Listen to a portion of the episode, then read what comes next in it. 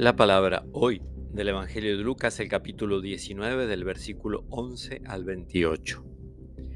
Jesús dijo una parábola porque estaba cerca de Jerusalén y la gente pensaba que el reino de Dios iba a aparecer de un momento a otro. Les dijo, un hombre de familia noble fue a un país lejano para recibir la investidura real y regresar enseguida. Llamó a diez de sus servidores y les entregó cien monedas de plata a cada uno diciéndoles, háganlas producir hasta que yo vuelva. Pero sus conciudadanos lo odiaban y enviaron detrás de él una embajada encargada de decirle, no queremos que este sea nuestro rey. Al regresar, investido de la dignidad real, hizo llamar a los servidores a quienes había dado el dinero para saber lo que habían hecho cada uno. El primero le presentó y, le dijo, Señor, tus cien monedas de plata han producido diez veces más.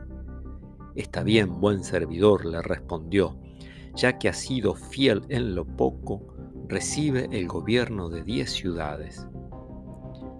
Llegó el segundo y le dijo, Señor, tus cien monedas de plata han producido cinco veces más. A él también le dijo, tú estarás al frente de cinco ciudades. Llegó el otro y le dijo, Señor, aquí tienes tus cien monedas de plata que guardé envuelta en un pañuelo, porque tuve miedo de ti, que eres un hombre exigente, que quieres recibir lo que no has depositado y cosechar lo que no has sembrado. Él le respondió, yo te juzgo por tus propias palabras, mal servidor. Si sabías que soy un hombre exigente, que quiero percibir lo que no deposité y cosechar lo que no sembré, ¿por qué no entregaste mi dinero en préstamo? A mi regreso yo lo hubiera recibido con intereses. Y dijo a los que estaban allí, quítenle las cien monedas y désenla al que tiene diez veces más. Pero Señor, le respondieron, ya tiene mil. Les aseguro que al que tiene se le dará, pero al que no tiene se le quitará aún lo que tiene.